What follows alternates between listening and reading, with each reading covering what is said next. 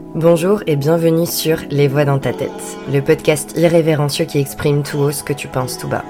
Moi c'est Mathilde, coach de vie spécialisée état d'esprit et au travers de ma chaîne, je te partage mes réflexions, mon histoire pour que tu puisses mieux te comprendre et t'autoriser à être pleinement toi. On aura beau dire qu'on y croit ou non, il y a toujours un doute qui sommeille. Est-ce la bonne personne ou alors comment on la trouve? Tu sais, cette âme qui, par sa simple présence, nous foudroie d'une puissante évidence. Et je vais te parler concret dans cet épisode, mais aussi spiritualité. Et si tu sens qu'il y a des choses qui te dépassent ton amour, comme tu sais le c'est plus fort que moi, tu vois. Eh bien, ce C apostrophe, en réalité, il vient bien de quelque part. Donc, à nouveau, pose-toi tranquille et écoute bien toutes les voix dans ta tête qui vont émerger d'ici les prochaines minutes qu'on va passer ensemble. Alors, déjà, je trouve que c'est un concept hyper pressurisant que de trouver la bonne personne. À une époque, on était renié de toute sa famille si on se séparait, et aujourd'hui, la séparation limite c'est monnaie courante. Donc, pourquoi, malgré ce contexte de séparation, de divorce et de surconsommation de l'amour, eh bien, pourquoi ça reste? Pourquoi on a toujours ce truc de trouver la bonne personne? Et je crois, mais ça n'engage que moi, que malgré ce consumérisme excessif d'amour et de sexe, l'amour d'antan, où on se faisait la cour, on se promettait un amour éternel, eh ben, tu vois, je pense qu'au fond, ça nous fait tous envie. Et peu importe comment tu le vis finalement cet amour. L'idée, c'est de pas vieillir seul. En tout cas, personnellement, je souhaite ça à personne. Quand bien même c'est un choix, je pense que ce choix résulte de beaucoup de souffrance. Parce qu'il y a tellement de modèles de couple, de relations, que je peux pas croire qu'il n'y ait pas un modèle pour chacun et chacune d'entre nous. Dans notre essence même, nous sommes amour, en fait. Des, grosses boules d'amour qui demandent juste à donner et à recevoir de l'amour. Donc, bien entendu, c'est pas si joli que ça. Malheureusement, cette essence d'amour se dénature rapidement après l'enfance, où le monde des adultes nous pollue de toutes ces projections de peur, de doute, croyances, d'attentes. Et boum, voilà. On devient des adultes traînant nos boulets aux pieds et nos névroses. Et comme je dis souvent, quand il s'agit d'amour, de relations, c'est là où tous ces boulets sont encore plus lourds et où on les sent encore plus. Et voilà aussi comment, inconsciemment, on cherche la personne qui viendra nous sauver par son amour qui sera si fort qu'on se réconciliera enfin avec tout ce qu'on avait de pourri, de sombre en nous. Toi et moi, on sait que c'est pas ça. Hein. Mais il n'empêche que c'est gravé dans notre inconscient. Ce truc de trouver son binôme, sa moitié. Bref, je sais pas comment c'est intégré dans ta tête, mais moi j'ai eu la chance d'avoir des parents qui s'aimaient terriblement. Mais maintenant que la mort les a séparés, je m'aperçois qu'ils étaient deux moitiés, constituant un tout. Ce qui rend le deuil d'autant plus dur, parce que maintenant c'est pas seulement le manque de l'être cher, mais la révélation de ce trou béant en soi qui était comblé par l'amour de l'autre. Et je te partage ça parce que j'ai eu cette prise de conscience il y a peu, en partageant des moments en famille, et ça a été d'ailleurs assez dur de constater ça, puisque ça me touche de très près, comme tu peux l'imaginer. Mais j'avais envie de te le partager parce que je trouve que c'est un exemple qui illustre parfaitement ce concept de trouver sa moitié, justement. Bon, du coup, comme j'ai toujours, qu'est-ce qu'on fait avec ça? Moitié, pas moitié, amour toujours, pas toujours. Moi j'ai envie de te dire, tu vas probablement sourire en entendant ça, mais je crois pas qu'il y ait de bonnes ou de mauvaises rencontres. Il s'agit juste de rencontres en fait. Et je vais même aller plus loin, c'est que de mon point de vue, en fait, si, elles sont toutes bonnes. C'est-à-dire que pour moi, chaque personne que tu rencontres est l'opportunité pour toi d'en apprendre plus sur toi. D'apprendre en fait à retrouver cette essence d'amour que t'as perdu pour toi-même. Que ce soit ta part d'ombre, de lumière. Tu vois, c'est au travers chaque relation, chaque rencontre que tu fais, c'est l'opportunité d'apprendre à te choisir, à t'écouter. Parce qu'on est toujours pollué par l'autre, par les autres. Ce, ce conformisme, ce besoin de validation, bref. Et du coup, c'est toujours cette opportunité-là. Cette opportunité d'apprendre à penser tes blessures et à te réunifier. Donc voilà, pour moi, tu vois, c'est pour ça que tous les hommes qui ont partagé ma vie, de façon brève ou longue, ont été des bonnes personnes pour moi. Ils venaient vibrer avec la version de moi que j'étais. C'est tout en fait. Je les attirais et ils étaient attirés pour une raison. Et tout m'a mené à ce moment précis que je vis là. Et souvent avec mon mec on se dit mais t'étais où tout ce temps? Et en fait à en discuter, bah on s'est dit qu'on se préparait tous les deux.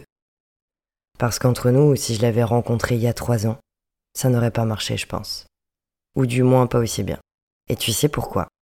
Parce que moi-même, je me sens la bonne personne pour moi aujourd'hui.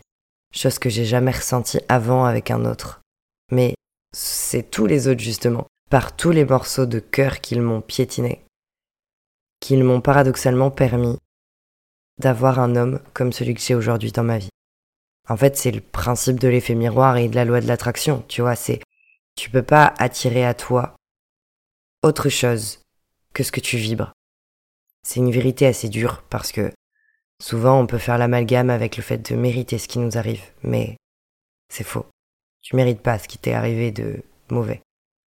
La plupart du temps, on n'est pas responsable de nos schémas inconscients qui nous dirigent. Donc pas de flagellation ni de victimisation, ok? Ici on est là pour reprendre son pouvoir.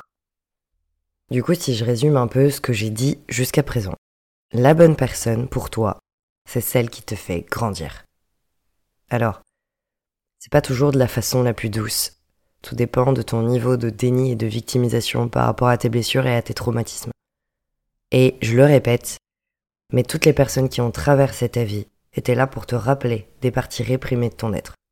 C'est-à-dire que quand on étudie le cerveau humain, et c'est ce qui m'a fasciné dans les neurosciences d'ailleurs, on comprend que nous ne sommes capables que de percevoir ce que nous connaissons déjà. Donc, quand tu es attiré par quelqu'un qui te fait du mal et que tu restes, c'est qu'une part de toi a envie de s'exprimer. Et sache un truc, moi personnellement qui a changé ma perception des choses, c'est que ton cerveau va toujours chercher à se donner raison. Donc plus tu écoutes les voix dans ta tête, plus tu peux les maîtriser, les comprendre. Sinon ça se transforme en et je mets des guillemets, c'est plus fort que moi. Et c'est ce C apostrophe là. C'est juste tes schémas inconscients qui s'expriment en fait. Parce que quelles que soient tes précédentes relations, tu mérites une relation saine, ok? Déjà, en fait, c'est la base. Peu importe les histoires que tu te racontes, que de toute façon c'est comme ça, c'est une fatalité. Non, c'est du bullshit ça en fait.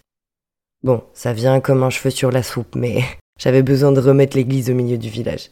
Donc, tu le mérites. Point. Et je vais partir un peu plus haut maintenant. Dans le sens où je vais te parler un peu plus spiritualité, comme j'avais abordé, tu sais, en introduction du podcast. Parce que tu fais peut-être partie de ces gens qui, comme moi, ont toujours senti qu'il y avait autre chose que les traumas, que les neurosciences, et en gros toute explication cartésienne. Je vais te parler de ton âme, et du concept un peu aussi d'âme sœur et de flamme jumelle. Donc je vais revenir un peu sur ces trucs que j'ai étudié quand je me suis formé en énergétique. Et si tu fais partie des sceptiques, sache que même la spiritualité a finalement un lien avec la physique quantique et les neurosciences. Et quand on l'étudie, tu peux te rendre compte que même les plus terre à terre peuvent avoir finalement euh, de quoi s'y retrouver. Donc, si je commence un peu avec la doctrine spirituelle. En gros, l'idée c'est que une âme choisit l'expérience terrestre pour justement penser ses cinq blessures, et donc se réunifier. Tu sais, les cinq blessures, j'en parle souvent dans mes différents épisodes. Donc c'est le rejet, l'abandon, l'injustice, la trahison et l'humiliation. Donc nous ne sommes absolument pas tous égaux sur ça, c'est-à-dire qu'il y a les nouvelles âmes et les anciennes. Quand je dis anciennes, c'est pour parler des âmes qui se sont réincarnées plusieurs fois sur Terre et donc ont vécu plusieurs vies, et par extension ont une sensibilité et une sagesse beaucoup plus élevées que le commun des mortels. Donc attention, il ne s'agit pas de créer des rangs de supériorité d'âme, mais c'est un fait et si tu réfléchis, je sais que ça fait sens, sinon t'écouterais pas encore ce podcast. Bref, si je te fais ce petit point, c'est qu'en effet avec ces différentes vies de nos âmes, il semblerait que nous rencontrions sur notre chemin d'autres âmes vie après vie, toujours les mêmes, et ça se traduit par des connexions intenses, des évidences, des synchronicités. Bref, des signes où tu te dis jour après jour, mois après mois, année après année, mais c'est dingue en fait. Et dans les films, on nous parle souvent de trouver son âme sœur. En réalité, nous avons plusieurs âmes sœurs. Et c'est pour ça aussi que je tiens à t'en parler, parce que rien que le concept même de trouver son âme sœur, je le trouve pressurisant. Alors qu'en réalité, si on veut faire les choses bien et qu'on veut parler d'âme sœur, dans la spiritualité, on en a plusieurs. C'est-à-dire que ces âmes sont des âmes qui nous suivent, comme je disais, vie après vie et qui représentent un réel soutien pour nous. Il y a une connexion, un lien karmique qui s'explique pas, qui fait qu'on se retrouve à chaque fois. Mais ça peut être n'importe qui dans ton entourage. Un parent. Alors oui, un partenaire, qui donc ça se transforme en relation amoureuse, mais pas nécessairement. Ça peut être un collègue, un ami, bref. Donc déjà, tu vois, il n'y a pas une seule personne faite pour toi, même si on nous met le contraire dans la tête depuis qu'on est gosse. Par contre, et tu vas me détester parce que tu vas me dire ok, on comprend plus ce qu'elle dit, il y a tout de même une exception à la règle. Tant qu'on y est, c'est important que je te parle de ça. Le concept de flamme jumelle. C'est-à-dire que, âme nouvelle ou réincarnée. L'idée c'est qu'avant de vivre l'expérience terrestre, donc comme je te disais, euh, l'âme choisit l'expérience terrestre pour se réunifier. Dans le cas d'une flamme jumelle, c'est une âme qui s'est divisée en deux pour aller donc dans deux enveloppes charnelles. Ce qui, une fois retrouvées, provoque quelque chose de très violent. Les deux âmes vont constamment être attirées, euh, elles vont potentiellement vivre leur vie et se retrouver au cours de cette vie, mais vont forcément être destinées à se retrouver pour se réunifier. Donc c'est forcément quelque chose de très violent. En gros, c'est comme si tu trouvais ton second toi, mais avec les blessures opposées à vif. C'est-à-dire que si potentiellement t'as le rejet, souvent c'est ça d'ailleurs, l'une c'est le rejet qui est très à vif et l'autre c'est l'abandon. Et je vais pas rentrer dans les détails parce que ça pourrait faire office d'un podcast entier et en toute franchise, je suis resté en surface aussi sur ce sujet. Mais le parcours des flammes jumelles est très intense et tumultueux, faut le savoir. Ça n'a rien de tout beau et tout rose, comme on peut nous en parler dans les films. C'est... Au départ, bien sûr, il y a une reconnaissance de l'autre comme si c'était soi. Donc en fait, c'est un truc que on peut pas expliquer. C'est plus fort même qu'une évidence, j'ai envie de te dire. Et souvent, en fait, quand les deux âmes se retrouvent, elles se rendent compte qu'elles ont vécu, au cours de leur vie, des synchronicités. Chacune, au niveau des dates, des expérimentations, des lieux qu'elles ont fréquentés, bref, tu vois l'idée.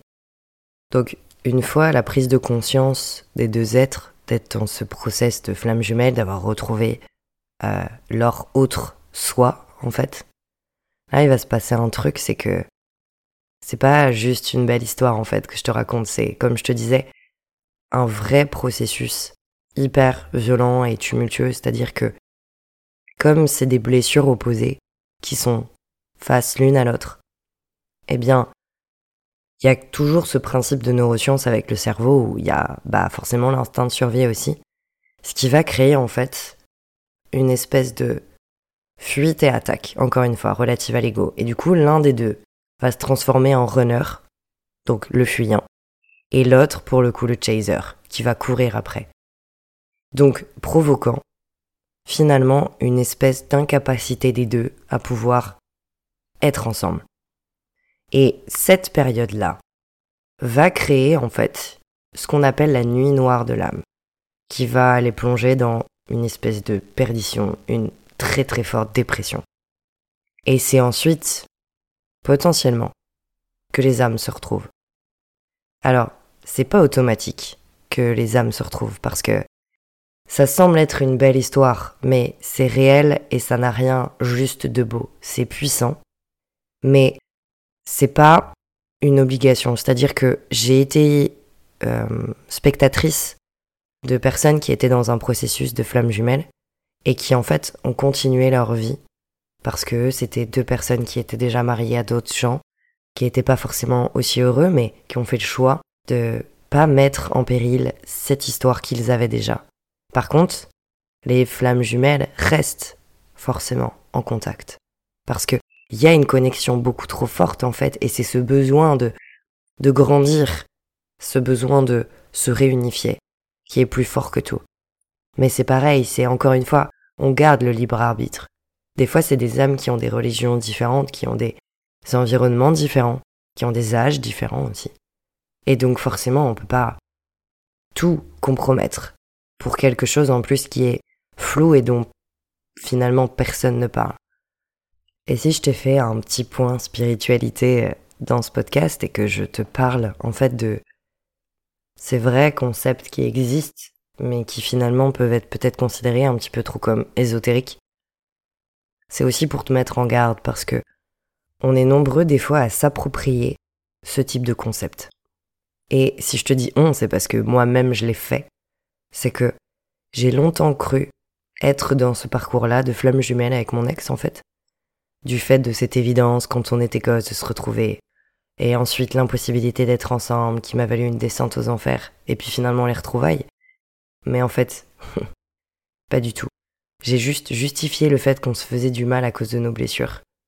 Et je me suis enfermée dans une toxicité. Alors que pas du tout. Pas du tout. Et trop de personnes justifient une relation toxique à cause de ce type de concept. Que je veux te dire, c'est que, quoi qu'il en soit, tu gardes le libre arbitre. Il n'y a rien qui t'est imposé. Même si quand bien même tu fais partie des gens qui sont dans un processus de flamme jumelle. Qui pourrait être, à la limite, le truc considéré comme le plus puissant. Tu gardes le libre arbitre.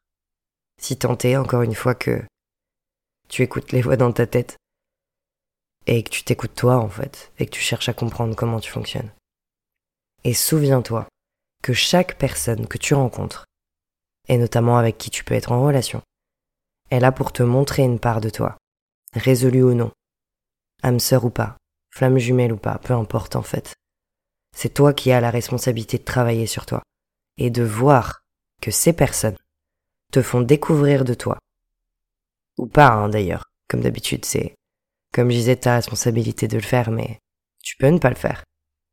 Et tu peux aussi considérer que la bonne personne pour toi, c'est celle qui te fait du bien.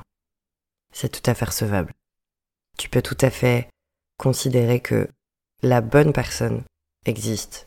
Tu vois, qu'il y a vraiment une personne sur cette planète qui est faite pour toi. Ok. Il n'y a pas de règle en fait. Mais dans ce cas, si je peux te donner un conseil, si tu as envie de croire à ça, vraiment très très fort. Sois toi-même la bonne personne. Sois doux, tolérant, aimant, généreux. Bref, en fait, tout ce que tu veux que la bonne personne soit envers toi, eh bien, sois-le pour toi, envers les autres, avant de le chercher à l'extérieur, parce que la loi de l'attraction, elle est réelle. Donc vas-y, sois déjà la bonne personne pour toi. Si cet épisode t'a plu, n'hésite pas à partager autour de toi et à me mettre 5 étoiles. En attendant, prends soin de toi surtout.